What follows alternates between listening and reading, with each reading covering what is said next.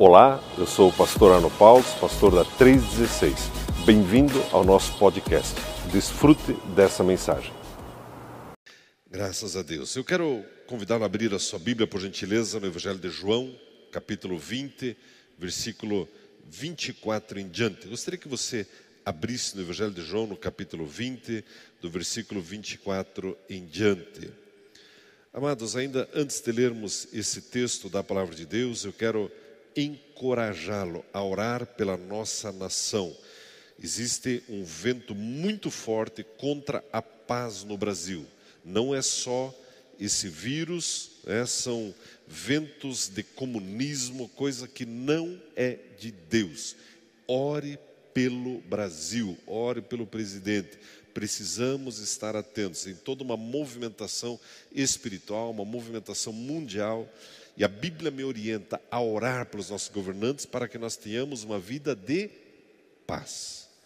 Então, nós precisamos estar atentos, orando, cuidado né, é, é, com esses movimentos de esquerda, essa coisa nada, tudo que está acontecendo, esteja atento, seja criterioso nas tuas escolhas, seja intenso na tua oração. Amém, meus queridos?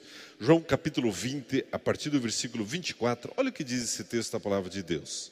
Ora, Tomé, chamado Dídimo, um dos doze, não estava com eles quando apareceu Jesus. Disseram-lhe então os outros discípulos: Vimos o Senhor.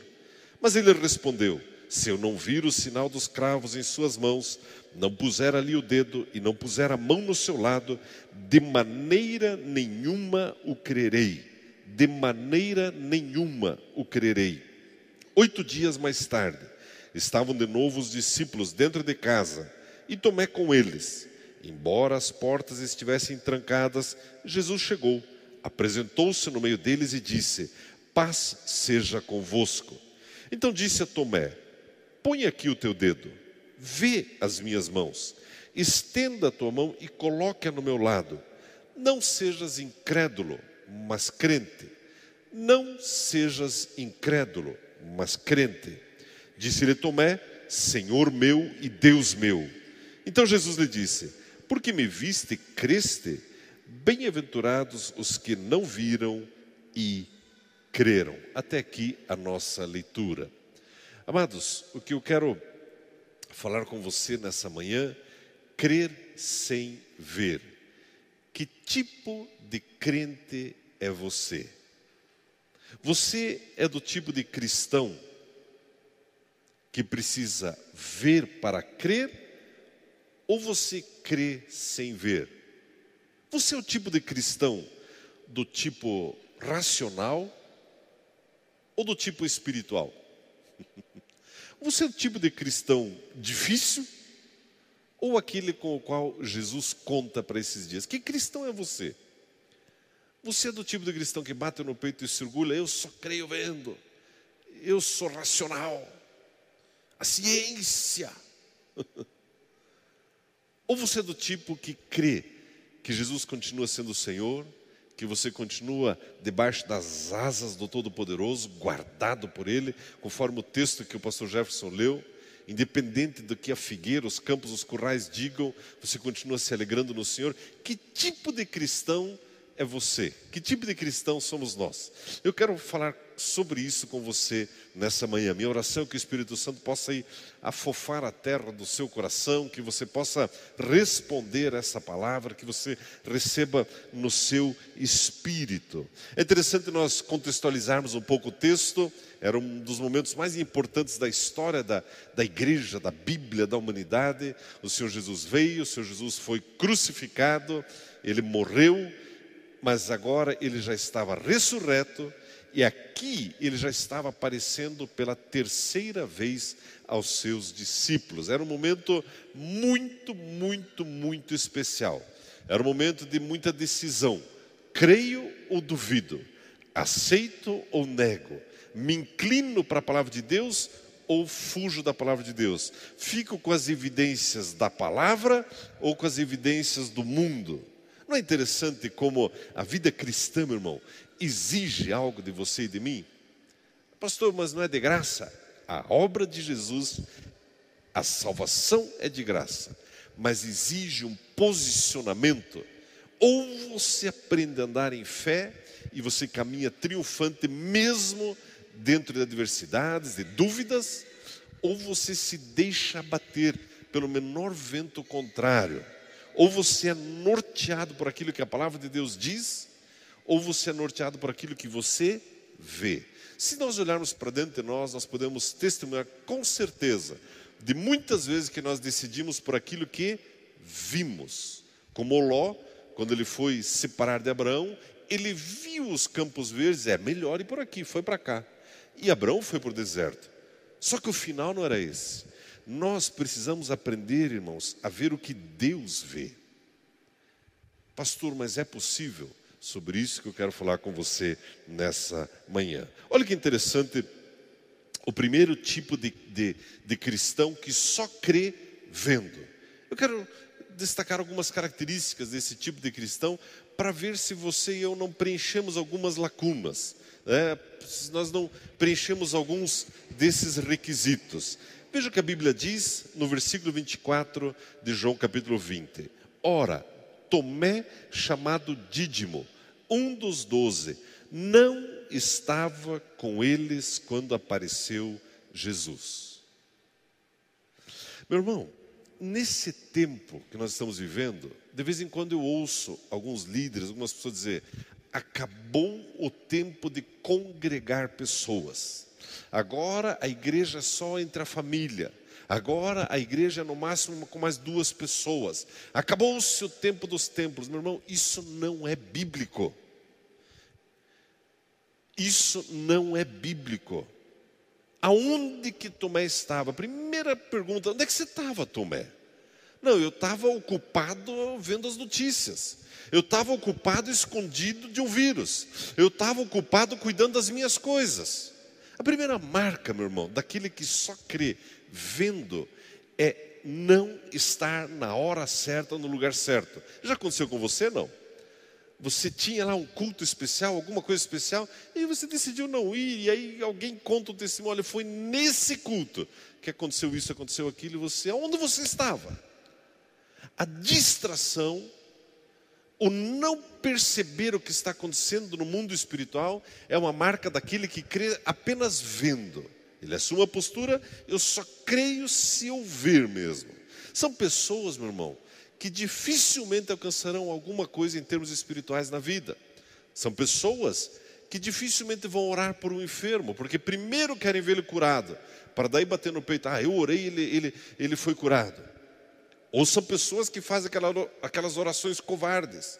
Deus, sara ele se for da tua vontade.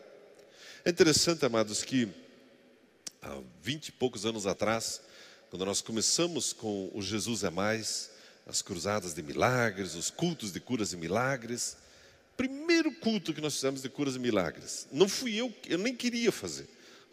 Eu já estava meio apavorado com essa história. Aí os pastores falaram assim: Arno, você foi para a África, você esteve lá com o bom, que agora você precisa fazer culto de curas e milagres.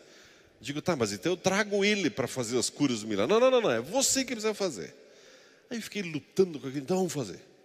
Aí uma jovenzinha do grupo de evangelização, ela falou, pastor, posso fazer um panfletinho assim para convidar as pessoas? Eu já estava apavorado mesmo, faça o panfleto. Quando ela me trouxe o panfletinho, eu olhei, isso aqui é propaganda enganosa ela desenhou um par de muletas caídas e uma pessoa andando. Venha para o culto de milagres com o grande pregador Arno Paus. Eu olhei, isso é propaganda enganosa. E eu estava no modo ver para crer. Eu estava naquele estágio, ou eu vejo e creio, ou não conte comigo. Mas aí, aquilo foi indo, foi indo, eu falei, ah, entrega o convite e vamos ver o que vai acontecer. Meu irmão, nunca deixaram de acontecer milagres em 20 anos de ministério. Sempre aconteceram, sempre aconteceram. E eu posso testemunhar para você de pelo menos três paralíticos que levantaram e andaram. Deus é fiel. O problema é que a gente se deixa convencer por algum demônio que primeiro eu preciso ver para depois crer. Eu vi um testemunho essa semana do pastor Paulo Mazzoni e ele estava contando também, é um pastor lá de, de, de, de Belo Horizonte, da, da primeira igreja batista. E ele também contou que, vinte e tantos anos atrás, no início do ministério dele, ele foi convidado para uma cruzada na Argentina e foi convidado. E ele, ele falou: Eu, pastor Batista, cheguei lá. Quando eu cheguei, eu vi um autor assim, o grande fazedor de milagres estará conosco. Ele olhou assim e falou: O que será que eles estão falando? E ele chegou lá naquele campo de futebol, aquele povo. Aí ele foi anunciado: Agora com vocês, o grande fazedor de milagres, vai pregar. E ele pensou: O que, que eu estou fazendo? Aí pregou a mensagem e sentou. E o povo todo olhando para ele. Aí o, o, o apresentador falou: agora o pastor Paulo vai voltar, e agora ele vai orar, e os milagres vão acontecer. E ele pensou: rapaz, mas eu que. Ele já queria matar aquele cara. Aí ele chegou lá e ele falou: eu fiz uma oração batista, assim, daquela assim que, né, aquele silêncio, orei e sentei de novo. E nada. Aí o cara subiu lá, agora o pastor Paulo vai descer no campo, e agora os milagres vão acontecer. Ele falou, rapaz, eu, eu queria triturar aquele sujeito. Aí desci, primeira pessoa, uma mulher numa cadeira de rodas há mais de 20 anos, as perninhas assim, duas, dois galinhos secos assim. Ele falou, Deus, o que, que eu faço? Aí ele botou a mão na mulher e orou. E foi orar pelo próximo. Nisso gritaram, ó oh, pastor, a mulher está levantando, a mulher está levantando. Aí ele voltou, olhou, e aí ele ajudou e a mulher ficou em pé. Ele usa uma expressão forte, ele diz, aí um infeliz me tira a cadeira de trás dela. Ele usou uma palavra mais forte que eu não vou usar. Um infeliz me tira a cadeira de trás da mulher. Eu pensei, agora eu vou matar. Além de não andar, vai morrer na minha mão essa mulher. Pois daqui a pouco a mulher foi firmando os joelhos e começou a andar para lá e para cá, e os milagres começaram a acontecer. Meu irmão, é tão interessante que todos nós passamos por isso. Nós somos confrontados na nossa fé. E muitas vezes nós queremos primeiro ver para daí crer. Não é assim que funciona. A Bíblia diz que Tomé não estava reunido com os demais quando Jesus apareceu. Aonde você estava? Aonde Tomé estava? Uma das marcas de pessoas que só creem vendo, eles são ausentes nos momentos mais importantes. E tampouco eles creem na comunhão dos irmãos. Meu irmão, estar junto com outras pessoas exige humildade, exige perdão. Não é assim? É. De repente você veio na igreja e você sempre senta naquela cadeira e não há de ver que justo aquela irmã sentou na tua cadeira. E... Mas aqui é um mistério. Deus tem bênçãos para revelar para nós individualmente. Mas existem algumas coisas que Deus só manifesta na nossa coletividade. E tem gente dizendo que não, eu me basto sozinho em casa. Isso não funciona, meus irmãos. Jesus se apresentou onde eles estavam reunidos.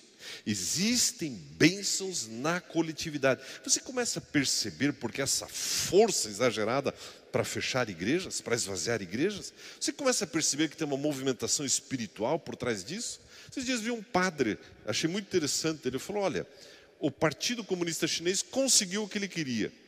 Aí todo mundo, como assim? Aí ele pediu para o câmera virar a, a igreja dentro da paróquia dele, vazia. Eles conseguiram. Amedrontaram tanto, fizeram tanta pressão, conseguiram.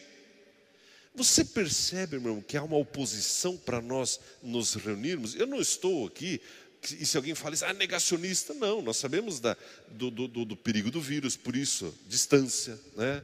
é, é, máscara, álcool gel, pudim gel e outros gel. Se usa tudo para se proteger. No... Mas, meu irmão, na nossa coletividade, Jesus se manifesta de maneiras diferentes. E Tomé não estava lá. E muitos cristãos estão se ausentando da comunhão e perdendo grandes bênçãos. É interessante nós vermos também que são pessoas que não creem nessa comunhão dos irmãos. São pessoas que não sabem esperar.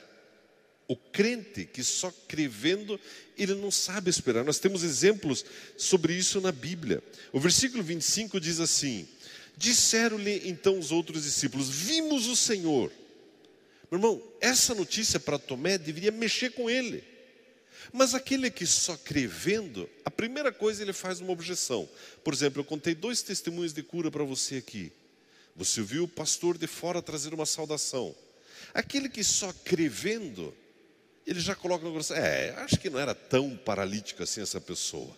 Eu não sei, eu acho que não era bem assim. Eu só creio vendo, eu quero ver os exames. Lembra, uma época atrás, na verdade, uma épocazinha, né? É, já mais de 20 anos atrás, quando havia uma manifestação de oração, não sei quem é desse tempo, que aparecia dente de ouro na turma. Lembra disso ou não? Quem que é dessa época? Oh, já tem um povo rodado aqui. Vocês estão revelando a idade aqui. Né? Vocês já são, vocês são do tempo da televisão do girar no. levantar do sofá e girar o canal. Mas havia uma época que o Espírito Santo fazia isso, era lindo. E muitas pessoas iam para encontros, orava e aparecia dentes de ouro.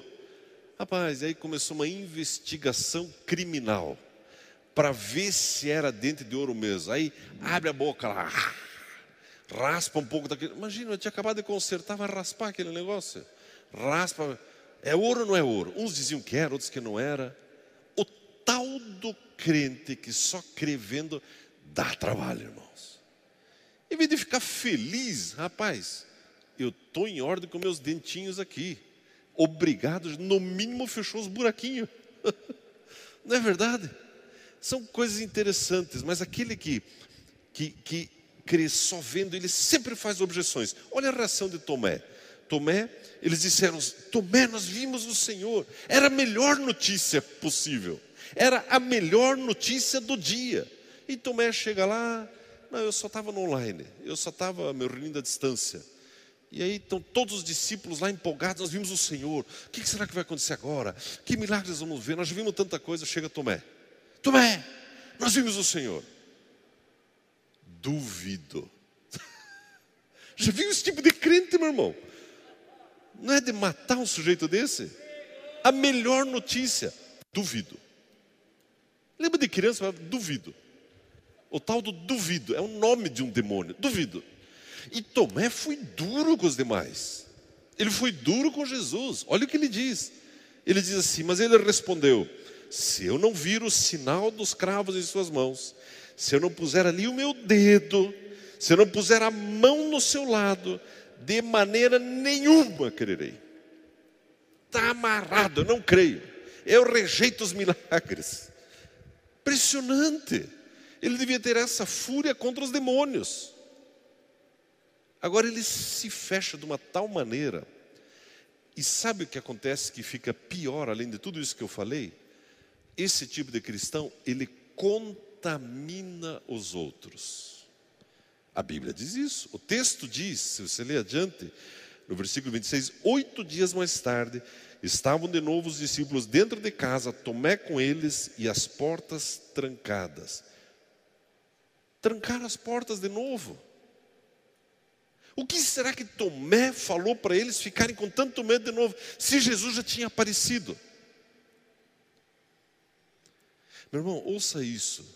Você recebe ações do Espírito Santo na sua vida, cuidado com quem você compartilha. Compartilhe com pessoas que têm a mesma ou mais fé do que você. Você sabia disso?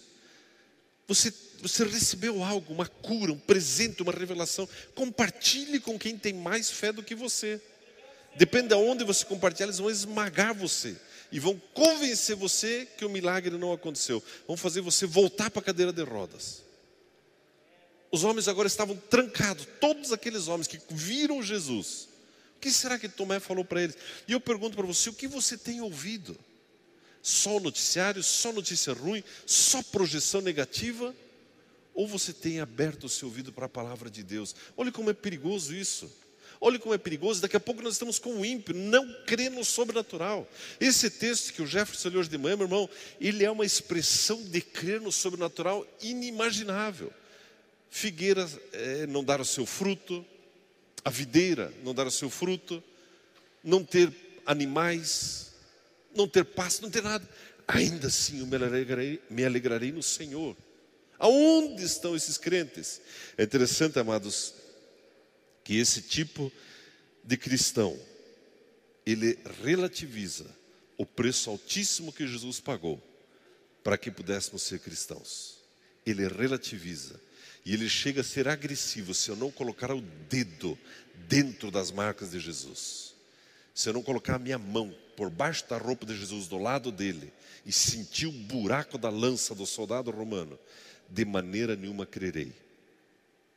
Meu irmão, cuidado com esse tipo de cristão e você identifica ele, ele normalmente é extremamente pessimista, bastante mundano e deixa-se dirigir por aquilo que o mundo diz, por aquilo que pessoas dizem. É interessante, amados. A Bíblia nos diz em 1 Samuel, no capítulo 13, nós não vamos ler todo o texto por causa do tempo, mas em 1 Samuel, no capítulo 13, no versículo 8 ao 13, Saul, ele estava no momento de decisão do, do, do reinado dele. E Samuel tinha combinado que iria sacrificar com ele. Só que a Bíblia diz que Saul se antecipou e assumiu o lugar de Samuel para sacrificar. Quando Samuel chegou, ele perguntou: Saul, o que, que você fez? Não, é que eu vi que o povo estava se dispersando e eu não queria perder o povo, eu fui lá e resolvi. Meu irmão, pessoas que só creem vendo, elas olham o povo, eles olham o movimento, ao invés de olhar a palavra de Deus. Pessoas que decidem pelos seus olhos, meu irmão, sempre caem nesse erro. Nós precisamos aprender a decidir pelo aquilo que nós ouvimos da palavra de Deus. Amém, meus irmãos? É interessante que existe ainda uma outra classe. Eu descobri na Bíblia, pastor Eliseu, pastor Ari. Existem aqueles que vêm e ainda assim não creem. Por exemplo, os, dez, os, os 12 espias, os dez deles, mesmo vendo, não criam no milagre. Os irmãos de José, mesmo vendo, não criam que podia ser José. Ainda tem uma classe pior. Tem aquele que pelo menos vendo crê, mas tem aquele que mesmo vendo não crê. Mas sobre esses eu não quero falar hoje, agora eu quero falar sobre aquele que crê sem ver. Sobre esse eu quero falar. E na verdade eu estou olhando para ele.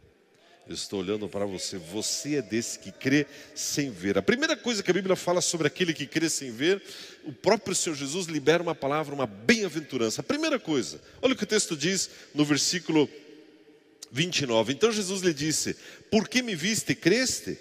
Bem-aventurados os que não viram e creram. A primeira coisa, meu irmão. Pastor, mas então eu sou desse crente bobinho? É. Eu vou ser desse crente que, que acredita na Bíblia, pastor? Sim. Você acredita nas promessas? Acredito.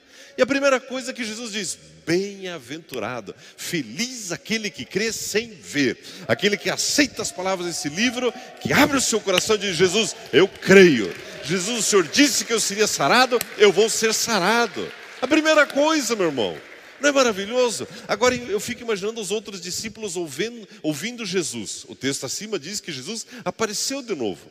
E aí ele dá uma dura em Tomé. Tomé, faz o seguinte: bota o dedo aqui, olha os cravos, põe a mão aqui do lado. E aí Tomé, olhe que interessante, meus irmãos. A Bíblia diz: disse-lhe Tomé, vou ler o 27 e 28. Então disse a Tomé: Põe aqui o teu dedo, vê as minhas mãos, estenda a tua mão, coloca no meu lado, não sejas incrédulo, mas crente. Disse-lhe Tomé: Senhor meu e Deus meu. Sabe o que me chama a atenção? Jesus falou: Tomé, você quer ver? Pode ver. Só que Tomé não colocou a mão, o dedo nas feridas de Jesus. Por quê? Porque agora ele ouviu Jesus. Ouvir é mais importante que ver. E antes de colocar as mãos, diz: Eu aceito Jesus. Agora meus ouvidos se abriram. Agora eu estou ouvindo a tua palavra. Ele diz: Deus meu, Senhor meu, meu irmão, você e eu precisamos entender que o crente que crer sem ver é aquele que ouve a palavra de Deus. Agora eu pergunto: como você quer ouvir a voz de Deus se você não se expuser a esse livro? Nós estamos em toda uma, uma movimentação aqui na igreja do Ministério de Ensino, estamos preparando mais uma escola bíblica que vai numa plataforma online, estamos trabalhando nisso, um grupo de pastores, e, e, e estamos avançando. Mas, por exemplo, eu gostaria que você amanhã às 19h30, Eliseu, Biblifique do pastor Norberto, que horas que é? 19h30. Procure, como é que a pessoa acha, Eliseu? biblifique.alegria.com.br Coloque o nome Biblifique, Bíblia e Edificação. Você vai se deparar com o pastor Norberto, que é aqui da igreja, filho dele, Alexandre, e toda segunda-feira eles têm temas bíblicos interessantíssimos. Anote esse, esse Biblifique. Amanhã você entra lá, você se inscreve, tem lá um valor super barato e toda segunda-feira tem lá um estudo bíblico. Vamos estar retomando o Doc também lá na, na igreja do Batel, talvez essa semana, no máximo semana que vem, com essa, com essa liberação. Meu irmão, por que isso é tão importante? Tomé, quando ele ouviu a voz de Jesus, disse: Eu creio. Como que nós vamos crer se nós estamos ouvindo a palavra? Que perigo nós andarmos sobre a terra, decidir questões tão importantes apenas por aquilo que nós vemos. Ah, eu vi que o mercado isso, eu vi que o país tal aquilo, eu vi que tal negócio agora é bom, eu vi que isso não sei o quê. Mas e Deus, o que você tem ouvido da parte dele? Amados, aquele que crê sem ver, ele é chamado bem-aventurado. A Bíblia diz em João, no capítulo 4, 46, e, e, do 46 ao 50, você pode abrir ali por gentileza, que é muito importante. João capítulo 4, do versículo 46 ao 50. Lá no começo do ministério de Jesus, Jesus diz assim, do 46 ao 50, do 48. Jesus lhes disse: Se não virdes sinais miraculosos e prodígios, de modo nenhum crereis. Olha o que Jesus disse lá no começo. Ele disse: se vocês não verem, vocês não vão crer. Ele faz uma constatação: vocês têm coração duro. Só que nessa hora, quem ouviu isso podia ter ido embora, podia ter ido, ah, então vou desistir da vida cristã, esse negócio de, de crer sem ver não é comigo mesmo. Mas Jesus estava ali porque tinha um oficial pedindo oração pelo seu filho dele, pelo, pelo seu filho. Disse o oficial: Senhor, desce antes que meu filho morra. Esse oficial ouviu essa palavra. E ele podia ter ido embora. Poderia dizer: é, não vai acontecer nada aqui. Só que ele insiste e ele coloca a sua expectativa em Jesus. Senhor, desça até onde eu estou, Senhor, para que meu filho viva e não morra. Existem situações de vida e morte que você e eu enfrentamos na nossa caminhada, e mais de uma vez. Como que eu passo por elas? Eu preciso aprender a crer sem ver. E aí Jesus diz para ele: Você pode ir para a tua casa que o teu filho vive. E aqui de novo, esse homem, ele não tinha um celular para ligar para o filho dele, dar uma olhadinha para ver se ele estava coradinho e sarado. Não, ele tinha o quê? Uma palavra. E em cima dessa palavra ele foi em direção ao seu filho e levou mais de um dia a caminhada dele. O texto diz que quando ele estava chegando em casa, os seus colegas chegaram até ele e ele perguntou: Que horas o meu filho melhorou? Ele diz: Ontem, por essas horas, o teu filho sarou. Meu irmão, foram algumas horas que esse homem tinha a palavra de Jesus, teu filho vive, e o demônio o inferno inteiro falando para ele: não aconteceu nada, você é um bobo, você crê sem ver, você vai chegar lá, teu filho vai estar morto, não vai dar certo. Teu filho vive, não vai dar certo. Teu filho vive, ele já morreu. Teu filho vive. E os colegas em volta, se imagina as pessoas dando com ele. É, coitado, esse é um crente que decidiu crer sem ver teu filho vive. Decidiu acreditar só numa palavra. E a Bíblia diz, se você olhar no versículo 53, então o pai do menino entendeu ser exatamente a hora em que Jesus lhe disse: Teu filho vive, de modo que creu ele e toda a sua casa. Meu irmão, olhe que forte essa expressão. Foi na hora que Jesus o quê? Disse, não na hora que Jesus mostrou para ele o lado e as mãos. Você percebe, meus irmãos, como nós vamos aprender a ouvir a palavra de Deus? E nós já conversamos sobre isso. Deus fala de várias maneiras através da Sua palavra, mas uma das maneiras que Deus usa é o teu irmão, a tua irmã. Deus usa pessoas para falar com você, para declarar a palavra de Deus na sua vida. Interessante, amados, que para esse homem bastou uma palavra. E eu quero caminhar para o final disso. É interessante nós vermos, voltando ali para João no capítulo 20. Você sabia, sabia que foi Jesus que inventou o termo crente para nós? Não. De vez em quando é usado de forma pejorativa, né? Ah, lá vai um crente. E aquele estereótipo, aquele jeito de, de, de pastor alemão, assim, né? É, é um crente, é um crente. Foi Jesus que inventou isso. Então você perguntava, você é crente? Sou mesmo, mas sou crente mesmo. Amém, meus irmãos? E Jesus diz: não seja incrédulo, decida ser crente. E o pejorativo do crente dessa expressão é que muitas pessoas, ah, ele é bobinho, ele acredita no que a Bíblia, imagine, acredita no que a Bíblia. Outro dia, um, um, um jovenzinho perguntou para um pregador mais, bem mais velhinho, falou, pastor, é, é, a Bíblia é um livro muito velho. Isso aí já passou, isso aí é cheio de historinha, isso é muito velho. Muito velho. Hum. Aí esse pastor mais velhinho perguntou para o jovenzinho, filho, me diga uma coisa, qual é a idade do sol? Ei, o Sol tem muitos anos. Hum. Qual é a força do Sol? Ih, pastor, não consigo nem olhar. Hum. A Bíblia é assim. A Bíblia ela pode ser antiga, mas ela é tremendamente poderosa e tremendamente atual, meus irmãos. Tremendamente atual. A resposta que você procura está aqui. É interessante, amados, que a Bíblia diz, no versículo 30 e 31, do Evangelho de, João, do capítulo 20, a Bíblia ainda nos diz assim: vendo Jesus. Opa, também é bom. Jesus operou na presença de seus discípulos muitos outros sinais miraculosos que não estão escritos nesse livro. Estes, porém, foram escritos para que creiais que Jesus é o Cristo, o Filho de Deus, e para que, crendo, tenhais vida em seu nome. Meu irmão, ouça isso. O Senhor Jesus já fez muitos sinais em nosso meio na tua casa. Valorize isso. Lembre-se do que ele já fez. Ah, mas eu estou com um desafio enorme. Lembre e valorize. Você já é crente. Ele não vai te abandonar, meu irmão. E ele já prometeu, aliás, eu termino dizendo o seguinte: se você reparar nesse, nesse texto e você voltar agora um pouco mais, a primeira vez que Jesus aparece aos seus discípulos, está ali no versículo 19, olha o que diz esse texto. E eu quero terminar consolando o teu coração com essa palavra. Chegada a tarde daquele dia, o primeiro da semana, estado fechado as portas do lugar onde estavam os discípulos, com medo dos judeus, chegou Jesus, pôs-se no meio deles e disse: Paz seja convosco. Tendo dito isso, mostrou-lhes as mãos e o lado. Os discípulos se alegraram ao verem o Senhor. Disse-lhe Jesus de novo: Paz seja convosco. Assim como o Pai me enviou, eu vos envio. Por que, que Jesus falou duas vezes paz seja convosco? Você já parou para pensar nisso ou não? Jesus, por que, que o Senhor falou duas vezes? Há uma clara diferença.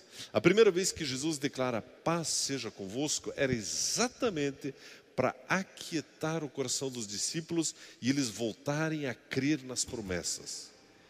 É aquele consolo. É o pai que chega em casa e diz: Ei, está tudo bem já, já viu a força da expressão está tudo bem quando você estava numa tremenda enrascada, vindo da parte de um pai, ou de um pastor, ou de alguém que você respeita? Está tudo bem. Está tudo bem. É a primeira expressão que Jesus traz.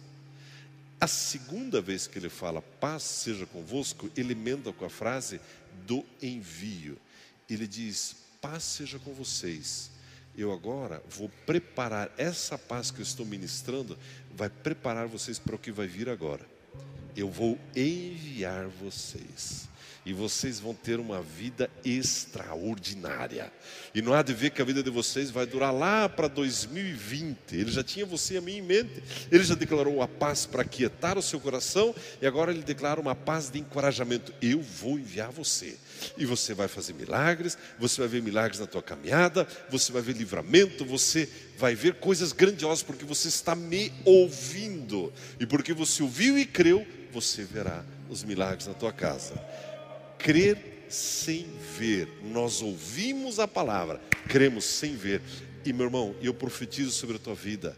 Esse ano não é um ano de escassez para você, é um ano de abundância. Jesus diz: Eu vim para que vocês tenham abundância.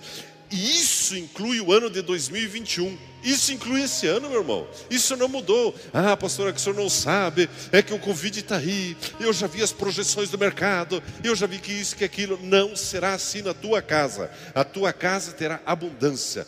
Meu irmão, de vez em quando eu gosto de lembrar você mantenha a tua mão erguida. Você é o tio rico. Como assim, pastor? Você é resposta de oração para essa geração. Você não é daqueles que precisa pedir favor, você é daquele que estende favor para as pessoas. Nós precisamos estar atentos, você é resposta de oração. Esses dias eu falava com alguns pastores, alguns grandes homens de Deus partiram nesses dias. Essa semana faleceu o pastor Eduardo Zdrojewski, o pastor presidente por muitos anos da igreja quadrangular aqui no Paraná e eu acho que do Brasil também.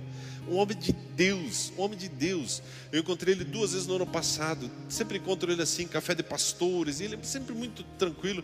Três coisas me chamou a atenção nos três últimos encontros que eu tive com ele. A primeira, ele falou para mim assim: "Pastor, que tempo difícil. Ele estava lidando com um pastor do ministério dele que cometeu adultério.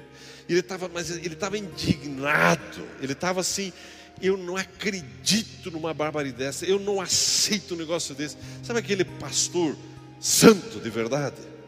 Indignado com esses pastores que levam uma vida superficial, flertando com o pecado. Segundo a experiência que eu tive com ele, nós estávamos num ato profético, assim que começou o Covid, ano passado, estava nosso caminhão lá na frente do Palácio do Governo. Alguns de vocês estavam lá, esticamos uma bandeira do Brasil, estávamos orando uma noite fria ali. E ele estava lá, ele era o mais velhinho. Aí o pessoal disse, pastor, o senhor não pode ficar aqui, o senhor é do grupo de risco.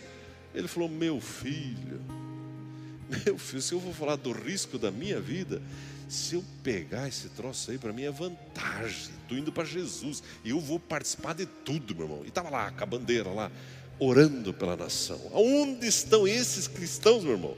Eu fico olhando, estão indo embora alguns deles. E a terceira experiência que eu tive com ele foi no fim do ano, quando nós fizemos um ato profético também com os pastores de, de Curitiba, da região metropolitana.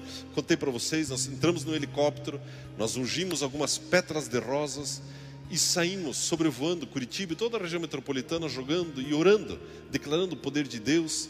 E foi tão curioso que naquele helicóptero estava o pastor Glauro, da Chave de Davi, ele estava na frente tocando o chofar deixando o nosso piloto surdo, né? Eu ficava olhando, tomara que ele sobe fora, esse troço tocando na orelha do rapaz, nunca tinha dado helicóptero, esse troço vai. E uma hora ele ainda pede, filma eu tocando, né? E eu falei, rapaz, o piloto, o helicóptero deu aquela entortadinha, eu digo, rapaz, para de filmar esse troço, né? Enfim. Aí estava o, o pastor Marcos Jota, que faleceu recentemente, estava numa janela jogando as pétalas, eu estava na outra janela jogando as pétalas, e o pastor Eduardo no meio. E eu nunca tinha dado helicóptero, eu estava jogando, apertadinho aquele negócio, jogando as pétalas assim, o pastor Eduardo estava com a sacola no meio e ele dava para nós, e a gente pegava e jogava. Mas muitas pétalas voavam de volta para dentro do helicóptero. E encheu o chão onde a gente estava. Quando acabou o saco, eu fechei a janelinha, ele me cutucou assim, eu fiquei com uma vergonha, irmãos. Ele, com 80 e todos os anos, se agachou e foi pegando pétala por pétala e me dando. Ele disse: se for para fazer, vamos fazer direito pegamos, aí fui abrir a janela de novo e jogando todas as pétalas para fora. Então, pessoas que creem sem ver. O que, que tem a ver jogar pétalas com óleo? O que, que vocês creem, meu irmão? Eu tenho certeza do que eu vou falar para você agora. O Brasil estaria mergulhado num caos muito maior se não fosse esse tipo de cristão que crê nesses atos proféticos, que está orando por essa nação, que está declarando o poder de Deus nessa nação. São os cristãos que creem sem ver, mas estão fazendo, jogando pétalas de rosas de helicóptero com óleo e não economizando, gastando tudo, gastando tudo. Esse pastor partiu essa semana para a glória. Quem vai ocupar o lugar dele? Outros estão partindo. Eu fico olhando o profeta Amaro, que também passou por nós aqui, também partiu.